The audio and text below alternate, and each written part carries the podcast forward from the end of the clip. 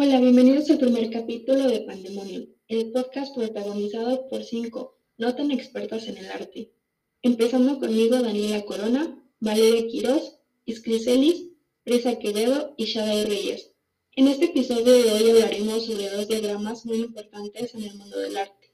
El diagrama de Alfred Bach y Ricardo Baspaun.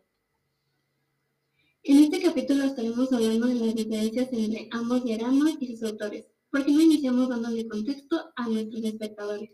Claro, Val. Creo que es importante empezar con el diagrama de Alfred Barr. Este fue realizado en 1936 y habla sobre el origen y evolución del arte abstracto, además de la evolución estilística del arte entre 1890 y 1935.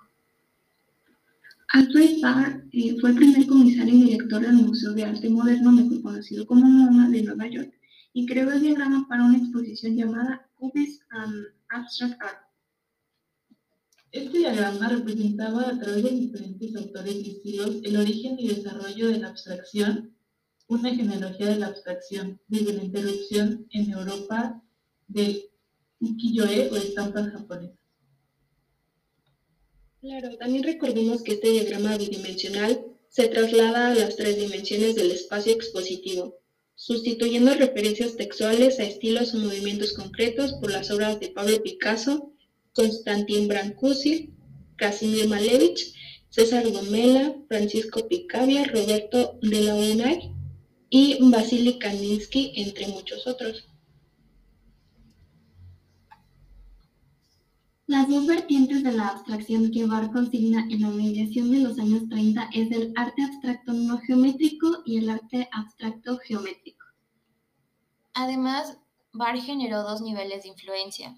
En flechas negras en su diagrama podíamos ver la propia evolución del arte a través de los distintos estilos y en rojo las influencias, digamos que ajenas a los contextos o extemporáneas, y estas fueran artísticas o no, que recibieron los artistas y estos sirvieron para modular los lenguajes incorporando características formales de distintos ámbitos. Otra característica del diagrama son que comenzó como un boceto de factores clave del arte moderno y tiene dos ejes. El primero que es vertical eh, relata el tiempo y el horizontal trata de estilos y otros movimientos. A diferencia de Bar, Ricardo Van es un artista visual y escritor brasileño, conocido por sus experimentos e investigaciones sobre el arte como dispositivo de relación entre experiencias sensoriales, sociales y de lengua.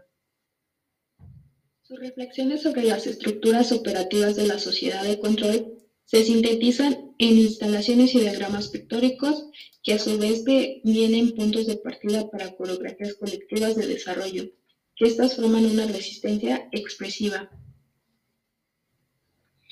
combinación de textos, instalaciones y participación de terceros en la construcción que cuestionaba las condiciones y, la posibilidad, y las posibilidades del arte contemporáneo.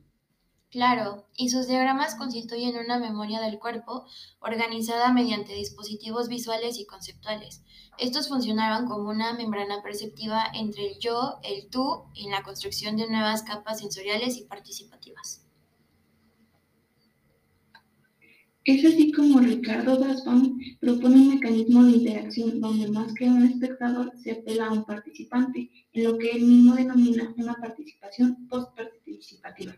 Este proceso sitúa al artista en un lugar menos estático, de modo que este constante tránsito resulta una negociación entre la determinación conceptual de los proyectos y la fluidez construida a través de las subjetividades integradas de los participantes.